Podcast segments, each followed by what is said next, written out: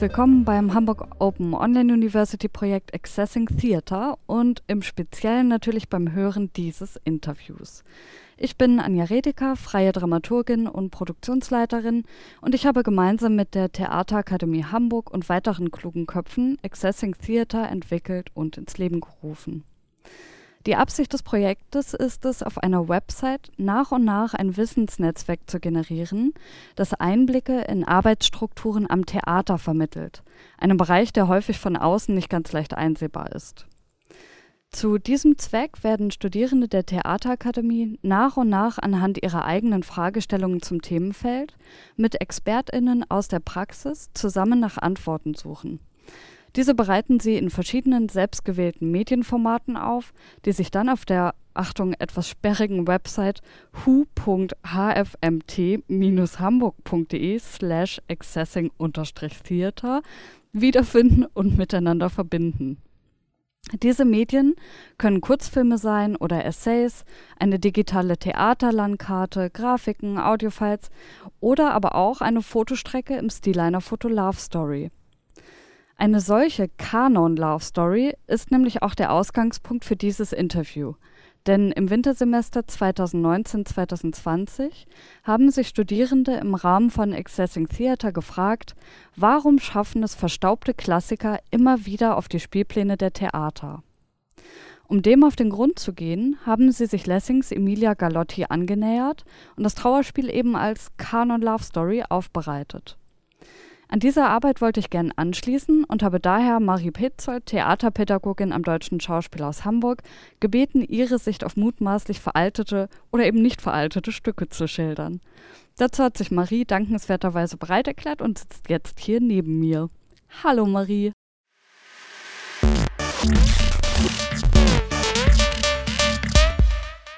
Hallo Anja.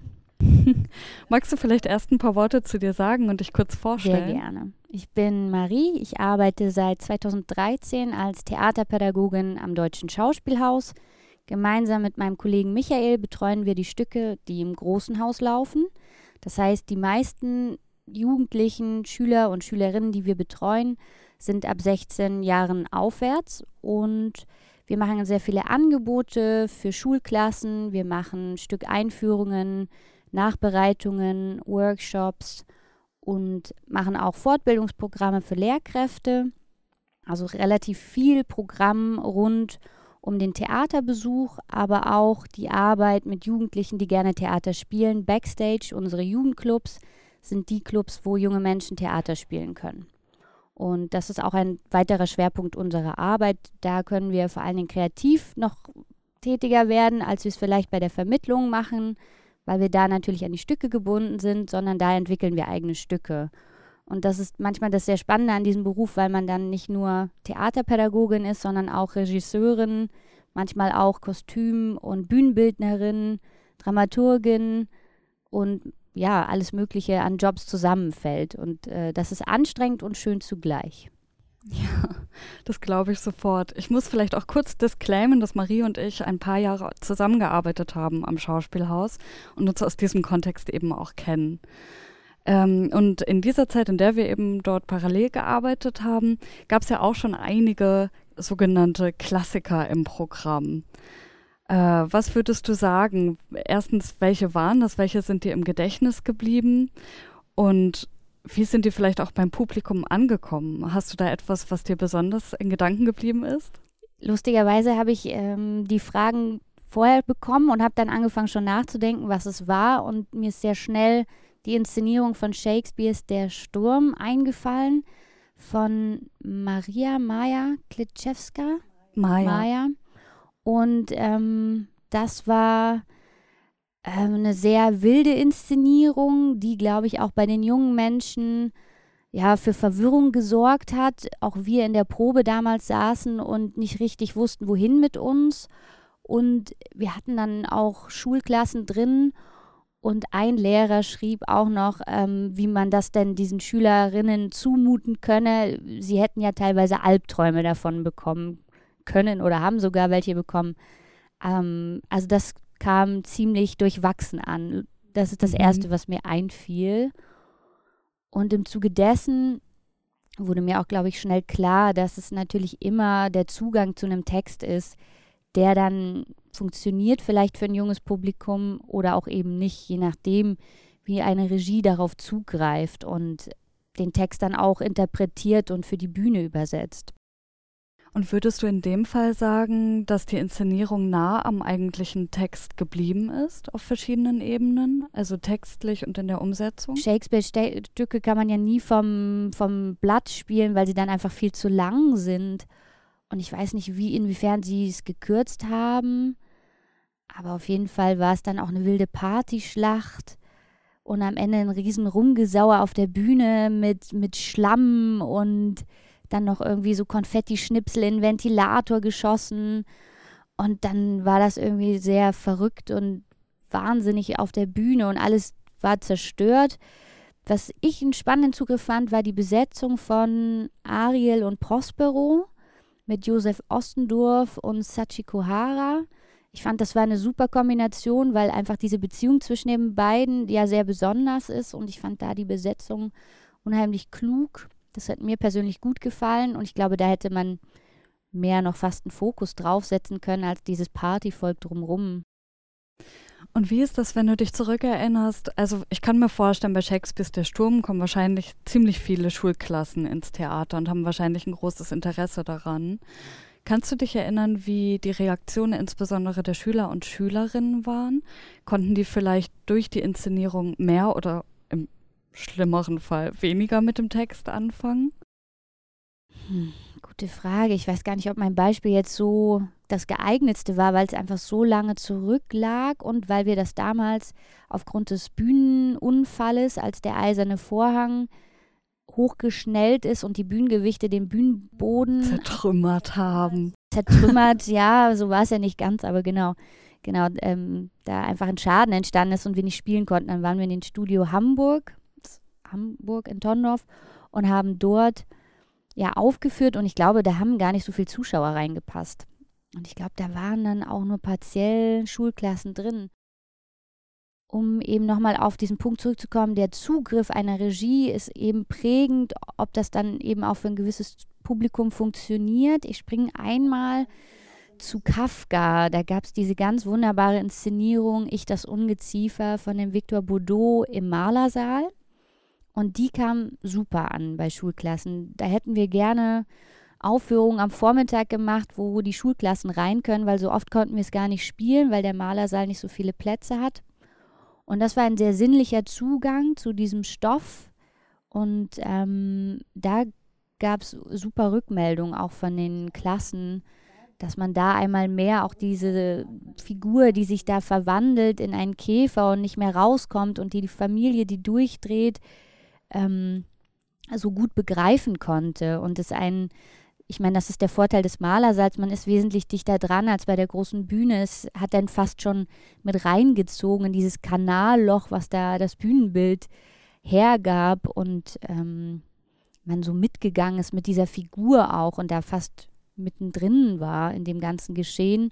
Und der Regisseur sehr sinnlich einerseits inszeniert, aber auch so schön mit Theatermitteln arbeitet. Wir hatten jetzt Anfang des Jahres 2020 hat er das Schloss inszeniert auf der großen Bühne und auch da hat er so super auf Theatermittel zurückgegriffen und sobald sowas greifbarer wird, wo ich erkenne, die Mittel sind vermeintlich simpel, aber haben eine tolle Wirkung, kann das eben für ein junges Publikum auch sehr gut funktionieren. Also dass man dadurch irgendwie mitnimmt und ähm, ja eine Erzählform findet, wo, wo man anschließen kann, wo man mit Figuren mitgehen kann, sie versteht und ihnen folgen kann. Ähm, und das funktioniert bei seinen Inszenierungen sehr, sehr gut. Wie setzt sich ein Publikum zusammen bei solchen Stücken? Weil es gibt ja unterschiedliche Elemente, die irgendwie entweder Garant dafür sind oder vielleicht auch ein Risiko, ob viele Leute in ein Stück gehen. Ich würde sagen, dazu zählt einerseits, wer die Regie gemacht hat und wie bekannt die Person ist. Dann natürlich der Titel selbst, also wie bekannt ist der Titel vielleicht. Und dann das, was wahrscheinlich für die Theaterschaffenden selbst das Relevanteste ist, ähm, der Inhalt und der Stoff, das, was das Stück vermitteln soll. auch wenn es vielleicht noch ke kein aktueller Titel, kein bekannter Titel ist oder dergleichen. Wie würdest du sagen, spielen diese verschiedenen Komponenten zusammen oder was lockt als erstes am meisten ein Publikum ins Theater von diesen Komponenten? Ich glaube, dass ein älteres Publikum schon sich eher an Klassikern orientiert, da sie die in der Schule gelesen haben und weil das Dinge sind, die sie kennen, Texte, die sie kennen und ich glaube einen anderen Zugriff haben aufgrund, ähm, ja, ich weiß gar nicht, was der Grund dafür sein könnte, aber es ist, glaube ich, da eher die Klassiker, die ziehen, auch für den Titeln, als junge Menschen, die vor allen Dingen sich auch durch Texte quälen mussten. Also ich habe auch nochmal auf eurer Seite nach Zitaten geguckt und da hatte ich das Gefühl, ein, ein Zitat war eben, das habe ich in der Schule gelesen, das fand ich so furchtbar, das würde ich mir nie im Theater angucken. Und ich glaube, das prägt sehr, ob Menschen ins Theater gehen oder nicht, wenn sie nicht so oft gehen und dann ein Titel fällt, wo sie denken, das ist total schrecklich, das fand ich damals schon blöd, das kann jetzt auch nur blöd sein, dann verschreckt so ein Titel mit einem Klassiker vielleicht jemanden, einen anderen zieht er ins Theater. Aber was wichtig ist, für junge Menschen den Deutschunterricht vielleicht so zu gestalten, dass man versteht, ein Text hat verschiedene Lesarten. Also es gibt nicht nur die eine richtige Interpretation, sondern es gibt verschiedene Interpretationen und keine davon ist falsch oder richtig, sondern es ist ein persönlicher Zugriff. Und wenn ich diesen Ansatz vermittle, den ich manchmal selber auch in meinem Deutschunterricht verpasst oder vermisst habe, besser gesagt, dann ist es toll zu sagen, wir haben diesen Text gelesen und wir gucken jetzt vielleicht auch im Idealfall verschiedene Inszenierungen an, um zu gucken und zu sehen, es gibt eben verschiedene Lesarten. Aber diesen Schritt, dieser muss erst vollzogen werden.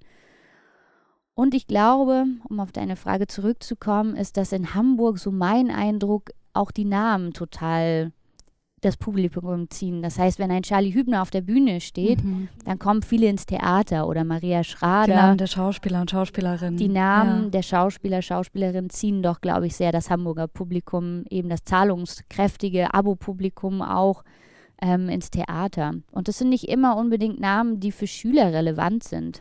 Das heißt, es könnte auch sein, dass wenn ein Theater über ein tolles und bekanntes Ensemble verfügt, dass man sich darüber ja eigentlich wie eine Sicherheit gewährleisten könnte, auch experimentellere Stoffe oder Stücke oder zeitgemäßere Stücke zu spielen. Ich glaube, die Mischung macht's. Ich glaube, ja, man muss eine Entscheidung treffen, wen will ich gerne im Theater haben, beziehungsweise kann ich mein Programm im Idealfall so gestalten, dass ich eben verschiedene Zielgruppen anspreche. Es ist aber, denke ich, verdammt schwierig, das Stück zu finden, wo alle gerne hingehen. Das kann im Idealfall gut funktionieren bei den Familienstücken, wenn sie so inszeniert sind, dass man vielleicht auch da einen Klassiker als Stoff hat und es inszeniert für Kinder und eben Teile auch drin sind, die für Erwachsene spannend sind. Aber das machen wir ja gefühlt nur einmal im Jahr und dann im Dezember.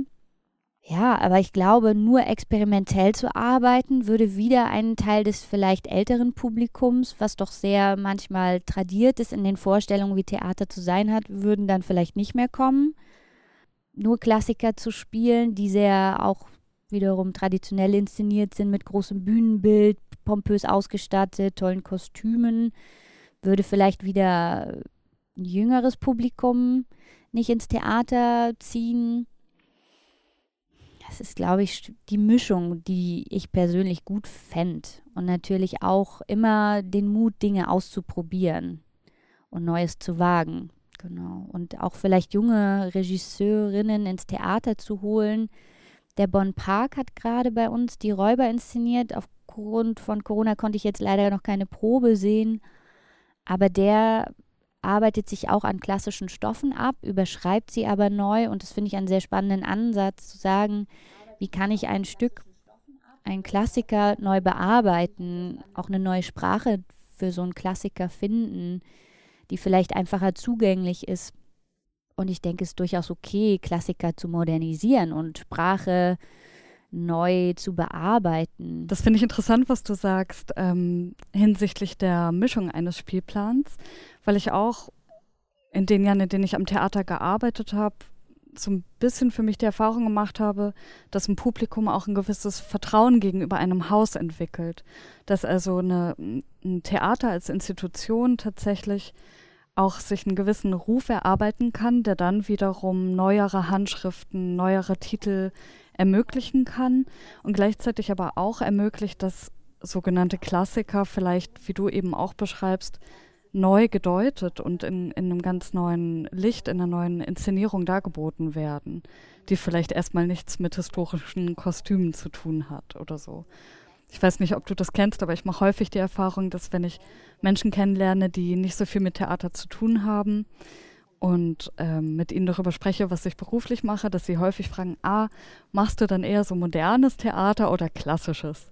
Und darin schwingt, finde ich, immer so eine gewisse Wertung mit, die komischerweise positiv gegenüber so einem Begriff oder einer Vorstellung von klassischem Theater ähm, gerichtet ist.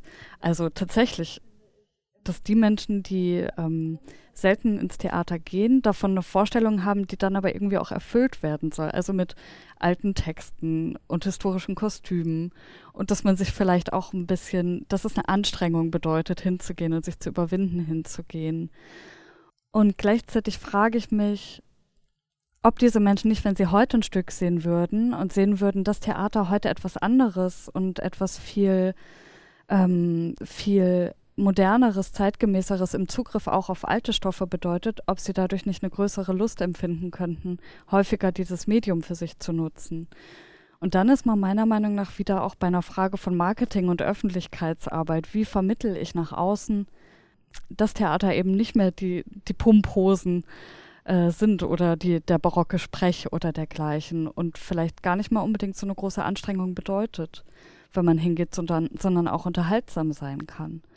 Und da finde ich wiederum eben den Bereich, in dem du arbeitest, total interessant, nämlich Theaterpädagogik als Vermittlung, insbesondere bei einem jungen Publikum und einem jungen Publikum zu vermitteln, dass Theater eben einen anderen Zugriff auf Stoffe bedeuten kann.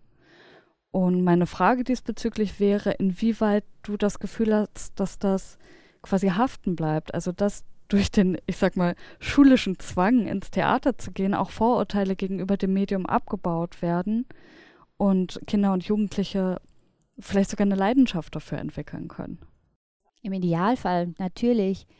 Deswegen sind wir, glaube ich, die wichtige Schnittstelle zwischen Schule und Theater, weil wir versuchen, es im Idealfall so vorzubereiten, dass sie mit genau nicht dieser Angst, die du beschreibst, ich verstehe Sachen nicht, ich komme da nicht mit, ich denke, ich bin überfordert, dass wir genau das vorher in dem vorbereitenden Workshop schon abbauen können. Das heißt, wir bringen dann Themen und Texte mit, gehen vielleicht auf die Art der Inszenierung ein, wie geht die Regie an, die, an den Text ran, wie findet eine Übersetzung für die Bühne statt, dass wir da im Vorfeld so arbeiten können, dass sie das Gefühl haben, sie haben so einen kleinen Koffer gepackt, den sie mitnehmen ins Theater und der ihnen hilft, Zeichen zu lesen und mitzukommen. Und das kann auf jeden Fall helfen, dass Sie sagen, das war spannend und ich komme gerne wieder. Bitte gehen Sie doch nochmal mit uns ins Theater, dass Sie das zu Ihren Lehrerinnen und Lehrern sagen. Das wäre natürlich toll, dass wir es so ein bisschen vorentlasten können. Mein Credo ist da immer, wichtig ist die Freiwilligkeit. Also jemanden ins Theater zu zwingen, kann auch genau zum negativen Erfolg führen, dass die jungen Leute dann da drin sitzen und denken, was soll denn der Scheiß jetzt? Hier gehe ich nie wieder hin. Das ist dann natürlich doof und das versuchen wir zu vermeiden. Alle werden wir nicht äh, immer erreichen können, aber es ist wichtig, dass man vielleicht auch das Stück so auswählt, dass man sagen kann, das ist ein guter Einstieg. Da nehmen Sie was mit, wo Sie mitkommen können, wo Themen drin sind, die für Sie interessant sind oder auch eine Sprache, im Stück drin ist, die sie verstehen, der sie folgen können. Ich bin nicht der Meinung, man muss alles mundgerecht servieren, das auf keinen Fall. Und es ist auch eine Herausforderung, sich an diesen alten Texten abzuarbeiten.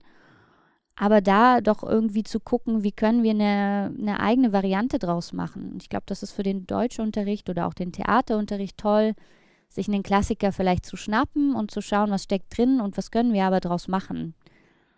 Weil oftmals stellt man ja dann doch fest, wie auch bei diesem Emilia Galotti-Projekt, ach naja, wenn man mal ein paar Sachen beiseite lässt, da steckt doch ein wichtiger Kern drin, da steckt eine wichtige Aussage drin. Und gewisse Themen, und da sind ja vor allen Dingen auch die Stücke aus der Antike toll drin, da sind so viele große Themen verhandelt, die haben heute immer noch Gültigkeit. Und das zu entdecken, finde ich, ist ja ein totaler Spaß, zu sagen, okay, das ist uralt, das Stück, aber da ist ganz viel drin, was mich auch betrifft und was mich auch angeht. Und ich glaube, wenn man so Momente hat, dann freut man sich auch über solche Texte und geht dann vielleicht auch gerne ins Theater. Jetzt haben wir viel über die Menschen gesprochen, die ins Theater gehen und Klassiker oder eben andere Texte rezipieren. Mich würde noch mal interessieren, ähm, inwieweit deiner Meinung nach vielleicht auch große Titel oder so auf den Spielplan finden, weil sie sich vielleicht gut verkaufen lassen. Wir sind ja nicht an der Spielplankreation beteiligt und mehr kriegen wir es beim Jungen Schauspielhaus mit, dass man da immer schon merkt, die Titel sind schon entscheidend, auch ob sie ansprechen, allein vom Lesen im Spielplan, weil wer geht dann oftmals den zweiten Schritt und schaut, was steckt jetzt hinter einem Titel, den ich nicht kenne. Und ein Titel muss irgendwie dann zumindest so gewählt sein, dass er interessant klingt. Haben manchmal Titel, wo man denkt, was verbirgt sich wohl dahinter? Titel wie Die übriggebliebenen, wo man denkt, aha, was passiert hier wohl? ich glaube, ich weiß gar nicht so richtig, ob ich da die, die richtigen Antworten dafür finden kann. Ich denke, einerseits ist das schon wichtig, Titel da auch zu haben, die dann triggern und ziehen. Auf der anderen Seite kann das ja nicht dann sein, Stücke nur zu wählen vom Titel her. Also die müssen ja durchaus auch ähm, Inhalte bieten, die spannend sind, relevant sind. Und das sind ja dann nicht unbedingt Stücke, die alle kennen, sondern vielleicht auch manchmal andere Sachen, die vielleicht eher unbekannter sind und trotzdem irgendwie eine tolle Message haben oder tolle, tolle Figuren haben, die interessant sind für die Bühne. Und trotzdem ist es ja schon so, dass ähm, sicherlich auch immer mal wieder äh, Abiturthemen oder so eine Rolle spielen könnten. Und im besten Fall, so stelle ich es mir vor, ist es dann so, dass sagen wir mal, du hast jetzt als positives Beispiel genannt, ich das Ungeziefer die Verwandlung, dass das ähm, Abiturthema ist. Ein Regisseur, der irgendwie sein Handwerk versteht und einen sehr sinnlichen Zugriff hat, an dem Stoff ein Interesse entwickelt und es dann noch irgendwie einen Zugriff gibt, der auch heute eine Relevanz hat. Das wäre ja so das Nonplusultra für die Spielplangestaltung letztlich. Absolut. Und manchmal wünschen wir uns das tatsächlich fürs Schauspielhaus, dass es man da vielleicht nochmal guckt, nicht zwingend, dass es Abiturthema ist, aber dass es Stücke sind, die vielleicht auch in der Oberstufe behandelt werden, aber auch fürs Familienstück durchaus mal zu gucken, was wird denn da gerade gelesen, um einfach dadurch vielleicht einen Zugang zu schaffen, allein weil man das kennt, weil das gelesen wird, ins Theater zu locken. Aber das macht das große Haus nicht, dass man da so intensiv guckt. Das macht das Thalia Theater. Die haben meist ein bis zwei Abiturstoffe und das ist dann auch eben in gewisser Weise eine Marketingstrategie, zu sagen, wir holen auch diese Themen mit ins Boot, weil das sichert uns ein Publikum. Und es ist natürlich dann wieder eine Entscheidung. Entscheide ich, Stücke auf den Plan zu setzen, die einfach Publikum bringen, weil ich weiß, die werden in der Schule gelesen, die sind ähm, Klassiker, sie sind irgendwie Titel, die alle kennen, die viele kennen. Oder entscheide ich, ähm, über eine Regie, die dann wiederum wählen kann, was sie gerne inszenieren möchte. Oder sage ich der Regie, okay, ich hätte dich gerne, aber du sollst den zerbrochenen Krug inszenieren. Das ist dann natürlich so eine Entscheidung auch der, der Leitung oder der Dramaturgie, welchen Ansatz man da wählt. Manchmal wäre es wünschenswert, da nochmal mehr vielleicht auch für ein junges Publikum zu gucken. Was äh, sind denn Stücke oder Bücher, die gelesen werden. Also durchaus sicherlich eine schlaue Entscheidung gewesen, vom Thalia Theater vor dem Fest zu inszenieren. Oder auch diese wunderbaren Jugendromane wie Chick oder Räuberhände. Das sind, das sind ja alles tolle, tolle Stücke, die ein junges Publikum ziehen. Aber das müssen, müssen nicht zwingend Schulklassen sein. Das können ja auch Menschen über 20 sein, die sich das anschauen. Oder ich kann nur allen empfehlen, Auerhaus sich anzuschauen. Ist auch eine wunderbare Inszenierung, ist auch ein tolles Buch. Ähm, ja, aber jetzt mache ich hier große Werbung fürs Thalia Theater. Wir haben auch tolle Stellen. Thank you.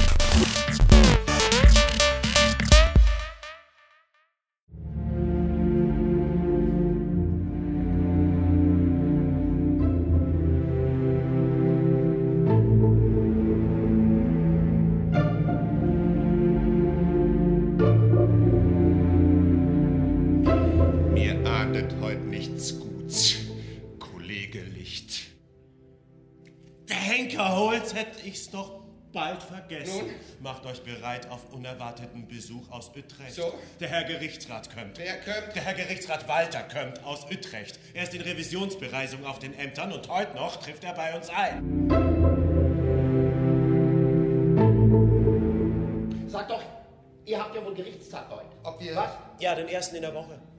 Und äh, jene Schar von Leuten, die ich draußen auf eurem Flure sah, sind... Äh, Ach, das werden die... Die Kläger sind, die sich bereits versammeln.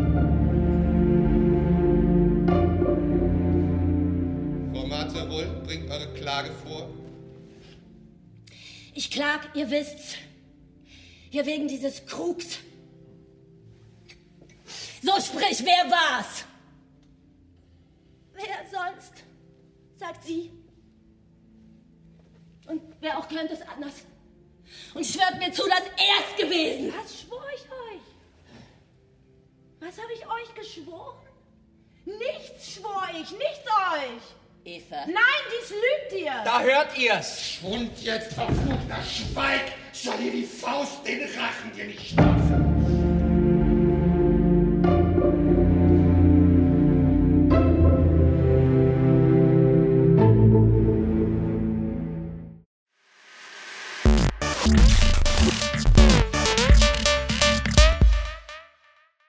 Wir haben schon also witzig, dass du vom zerbrochenen Krug auch kurz gesprochen hast. Ähm, wir hatten vorhin schon ganz kurz das Thema, das mich sehr beschäftigt, nämlich das Thema der Sprache. Und zwar von mundgerechter Sprache oder eben geformter Sprache, wie sie in vielen großen Stücken äh, ein Thema ist, insbesondere auch für ein jüngeres Publikum, kann ich mir vorstellen. Ein Shakespeare kann man vielleicht nicht auf Anhieb verstehen, sondern braucht einen Moment, um reinzukommen, um, um sich reinzufühlen, auch in so eine Sprache. Ebenso bei einem Kleist zum Beispiel. Und du hast schon gesagt, dass deine Haltung keineswegs die ist, dass man alles mundgerecht machen sollte. Ich stelle mir so ein bisschen immer wieder die Frage, inwieweit Theater da auch die Funktion erfüllt, auf, und das meine ich jetzt positiv verstanden, ähm, eine, eine konservierende Funktion zu haben, also für Sprache, für Kulturgut quasi. Und also inwieweit würdest du das auch denken oder nicht denken? Und was glaubst du, könnte ein guter Weg sein, das zu tun, ohne quasi altbacken einfach nur zu reproduzieren? Ich glaube, die Stücke gehen ja nicht verloren, nur weil ich sie modern inszeniere. Und Theater ist ja ein Medium, was sich immer weiterentwickelt. Und nur weil ich vielleicht ein Stück modernisiere, kann ich das ja beim nächsten Mal auch wieder ganz anders machen und klassisch vom Blatt spielen lassen. Das ist ja das Tolle an Theater, dass es immer wieder neu auf Stücke zugreifen kann. Und von daher finde ich es auch spannend zu sagen, ich modernisiere komplett. Wir hatten ja von Simon Stone die Per Gint-Inszenierung, der das auch komplett überschrieben hat, die Geschichte von Per Gint, und eine Geschichte draus gemacht hat über drei Generationen von Frauen, ähm, der dann auch eben sogar umgekehrt hat. Das heißt, Per Gint nicht in einer männlichen Rolle, sondern in einer Frauenrolle also die Generation Großmutter, Mutter und Tochter. Und da eben auch zu gucken, was passiert denn, wenn die Frau rauszieht in die Welt und den Mann mit dem Kind alleine lässt. Und egoistisch in dem Sinne handelt, dass sie sagt, ich treffe hier meine Entscheidung und ihr anderen, ihr seid zwar Teil meiner Familie, aber ich muss mein Ding machen. Und ähm, das fand ich durchaus einen spannenden Zugriff, das einmal auch so zu probieren. Und das nächste Mal kann man ja den Pergint dann auch gucken, dass man ihn vielleicht wieder ein bisschen klassischer in der Sprache inszeniert. Deswegen finde ich, dass das gar nicht äh, dramatisch ist, da immer wieder anderes auszuprobieren. Und es geht ja nicht verloren, weil der Text bleibt ja der Text. Den macht man ja nicht kaputt in dem Sinne, dass man das Buch zerfetzt und es nie wieder zusammengepuzzelt bekommt, sondern es ist ja einfach dann eine andere Lesart, die man zulässt. Und das finde ich eigentlich schön und spannend einfach mal zu gucken, was steckt da drin und wie können wir da weiterdenken. Und bedeutet das für euch, aus, also im Bereich der Theaterpädagogik, eine andere Form von Vermittlung, wenn es wirklich, also wenn ein Stück sich dieses geformten Textes des Originals bedient, als wenn es zum Beispiel um einen zeitgenössischen Text geht, der vielleicht leichter zugänglich ist? Hm, Im Prinzip äh, ändert sich da nicht so groß was an der hm, Form der Vermittlung, weil wir schon wie so Bausteine haben, dass man einmal schaut, was ist der Inhalt, was steckt in so einer Inszenierung drin, welche Themen hat man rausgegriffen, was ist vielleicht das Original, zu gucken, wie es im Transfer vielleicht passiert und vor allen Dingen, wie es dann auch ein Inszenierungsstil, also dazu gucken, wird sehr körperlich gearbeitet oder sehr viele theatrale Mittel eingesetzt ist der Text ganz runter reduziert oder steht er im Vordergrund? Das sind die Schwerpunkte, die sozusagen den Vermittlungsteil eines Workshops ausmachen. Und dann ist das, glaube ich, je nachdem, wie es aufgebaut ist, die Inszenierung, puzzelt sich dann eben der Workshop zusammen. Aber der ist dann gar nicht so groß anders, würde ich sagen.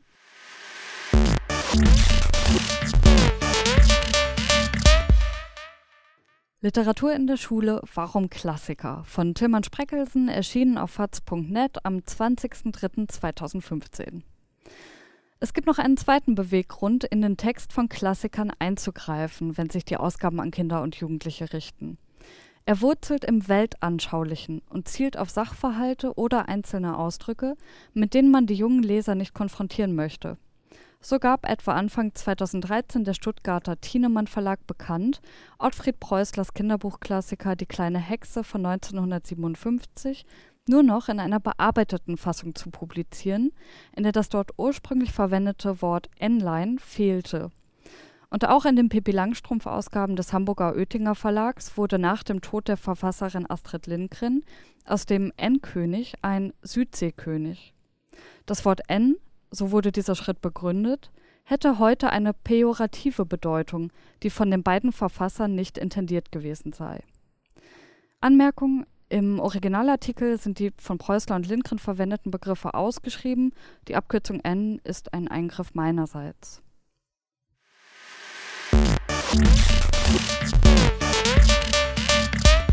Ähm, es gab ja vor einigen Jahren eine große Diskussion darum, ähm, bestimmte Worte aus Kinderbüchern zu ersetzen und ähm, auszutauschen.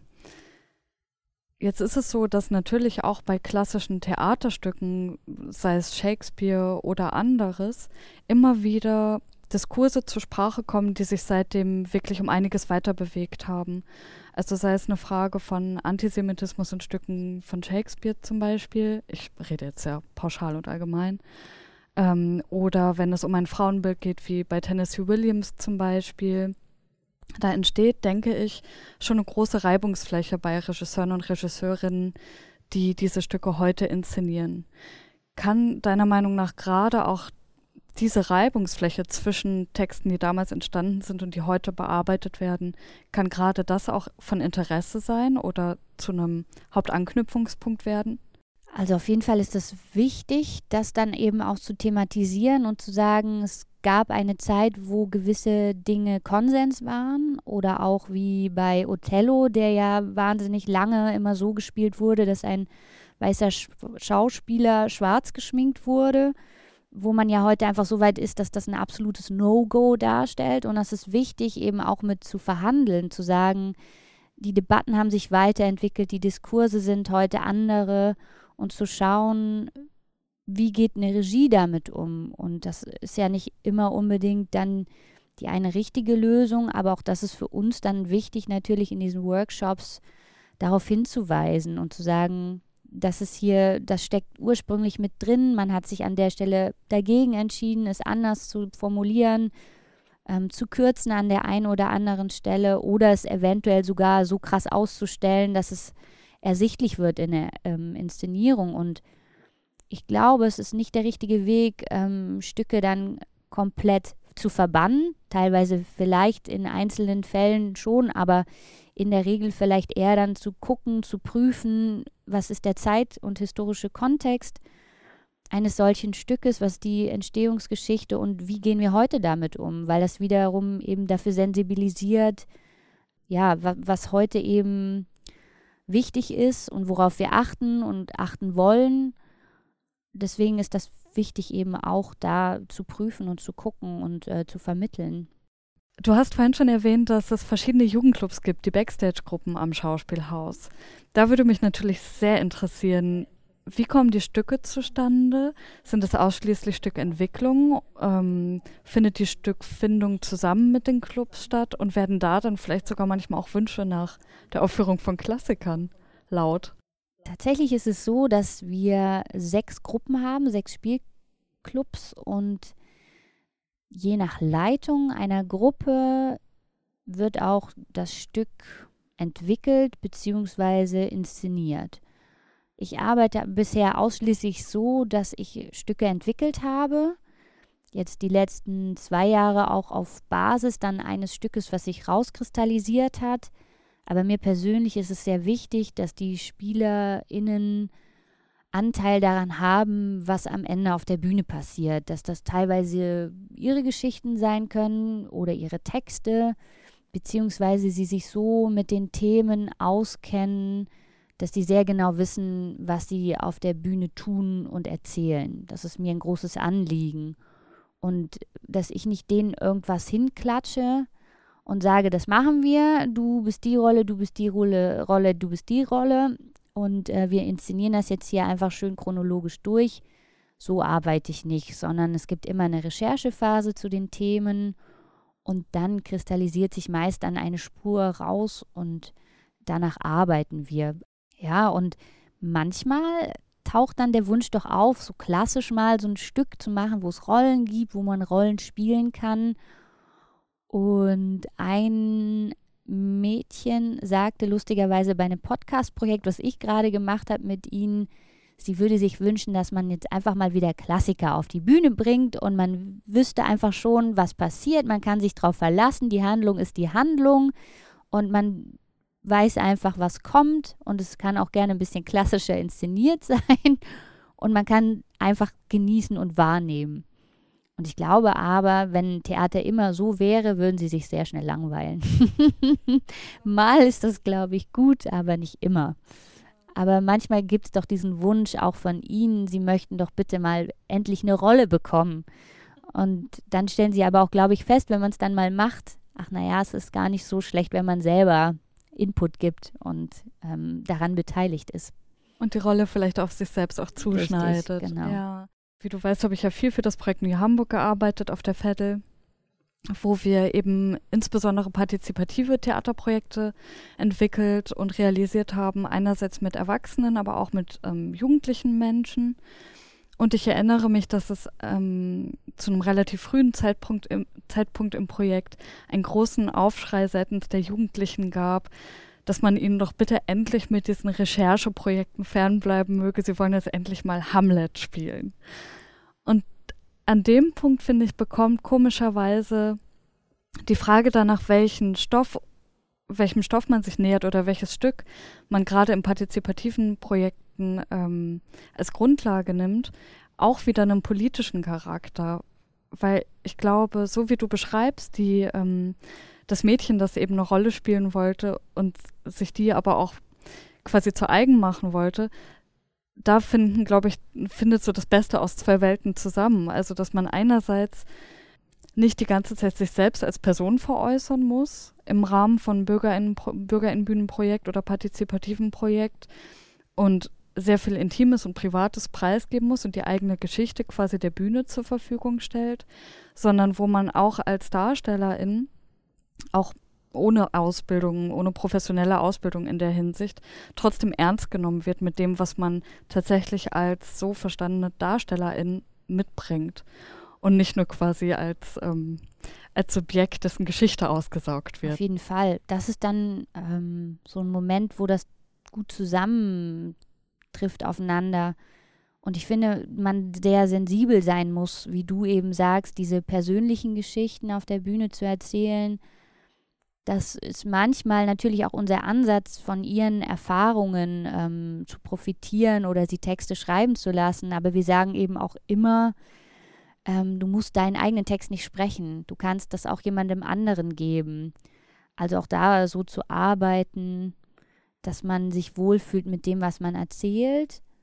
Oder aber auch dann vielleicht diesen einen Schritt weitergeht und sagt, du kannst eine Rolle entwickeln, aber es ist etwas, was aus dir kommt und es ist nicht, was irgendjemand aufs Papier geschrieben hat, sondern es ist etwas, was entsteht aus verschiedenen Übungen, die man macht oder Spielen oder Improvisationen, die zu einem Thema entstehen. Und dann ist das ja so eine Mischung aus einem selbst heraus, aber vielleicht auch was Erfundenes, was man gerne mal sein will. Und viele junge Menschen ja auch diesen Theatermoment empfinden, auf der Bühne jemand anderes sein zu können. Und mal nicht der, der man immer ist im Alltag, sondern plötzlich mal so richtig auf die Kacke hauen kann und mal so richtig ausbrechen kann, auf der Bühne mal einfach so auszuleben. Kann ja auch ein sehr befreiender Moment sein. Und es ist ja gar nicht vielleicht das, was nur die jungen Menschen angeht, sondern die Schauspieler und Schauspielerinnen im Ensemble vielleicht ja auch.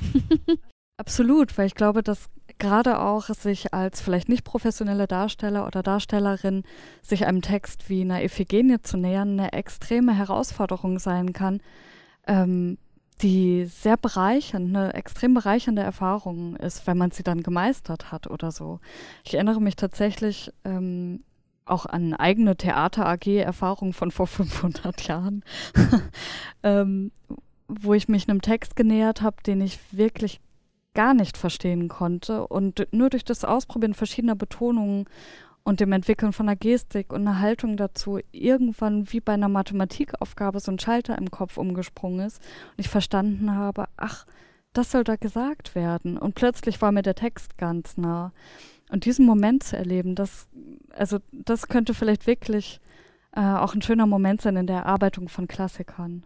Absolut. Weil wenn ich einmal diesen Schlüsselmoment hatte, dann glaube ich, traue ich mich eher, das nochmal zu machen.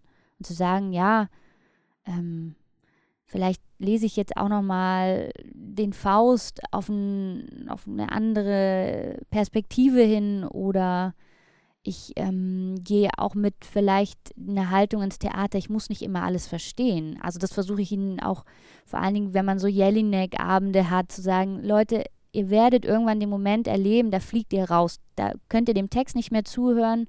Und dann zu sagen, das ist aber nicht schlimm, macht euch da keinen Stress, steigt dann einfach irgendwo wieder ein. Weil oftmals sie dann doch, und das merkt man in den Nachgesprächen, mehr verstehen, als sie behaupten. Und sie ganz tolle Dinge beobachten und erkennen. Und deswegen kann man sie da eher nur ermuntern, mal das zu probieren, eben auch so einen Text zu nehmen und auseinander zu pflücken, darüber zu diskutieren, was könnte das bedeuten, was hat sich der Autor dabei gedacht. Wir werden es eh nicht rausfinden oder die Autorin. Und da eigene ähm, Sichtweisen zu entwickeln. Das ist, ähm, das ist super. Das ist eine Bereicherung.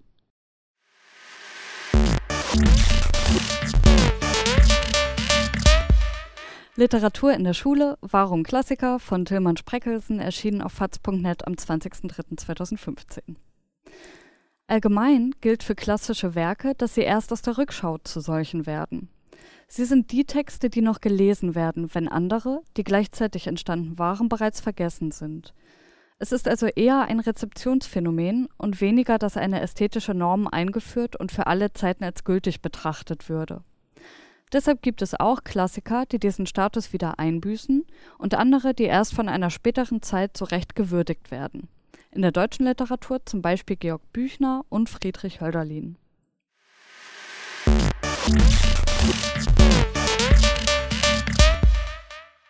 Ich glaube ja letztlich auch, beziehungsweise ich habe einen Artikel gelesen, ähm, in dem auch nochmal darauf hingewiesen wird, dass Klassiker ja nicht per se Klassiker sind, sondern sie werden eben durch die Leserinnen und Leser oder die Rezipientin zu Klassikern gemacht und können diesen Status gewissermaßen auch wieder verlieren oder gewinnen.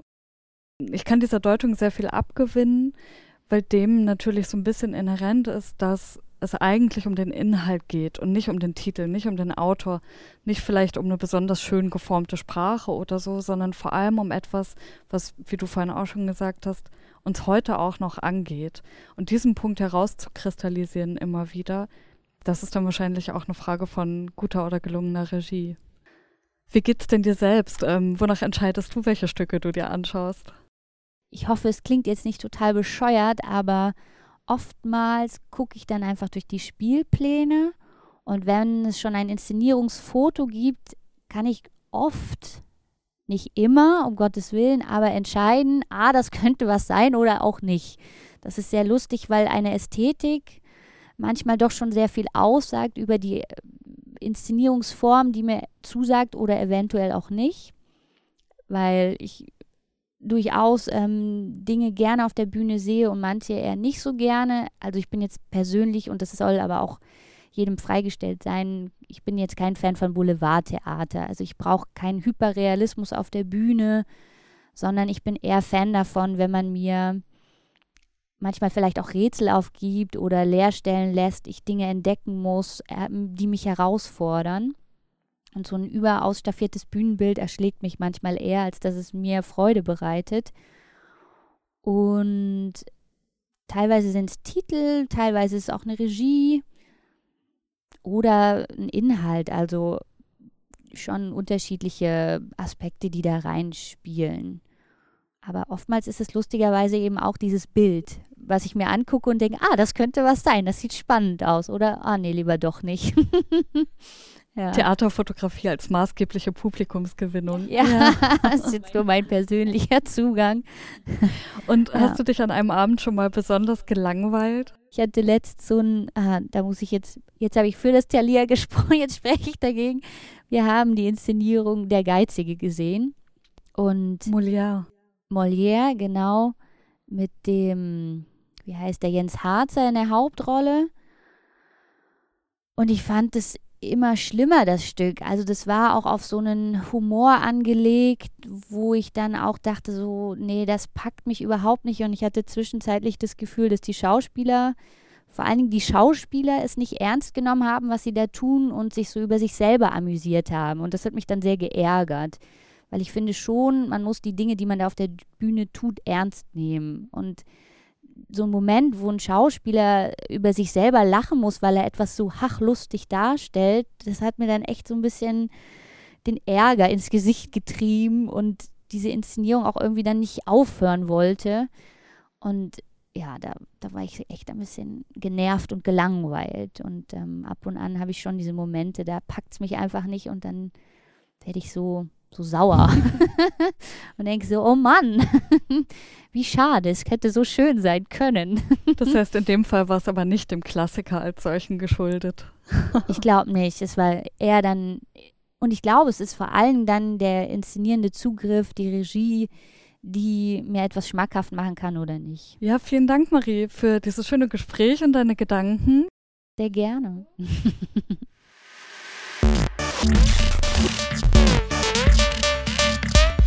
Das war das Postskriptum Verstaubte Klassiker im Spielplan, ergänzend zur Canon Love Story auf Accessing Theater. Ich hoffe, dieser Nachsatz hat euch gefallen und verweise gern nochmal auf unsere sehr komplizierte Homepage hu.hfmt-hamburg.de slash accessing-theater. Klickt euch durch und schaut immer mal wieder vorbei, denn von Semester zu Semester kommen mehr Inhalte dazu. Vielleicht bald auch schon das nächste Postskriptum. Danke fürs Zuhören. Tschüss. Música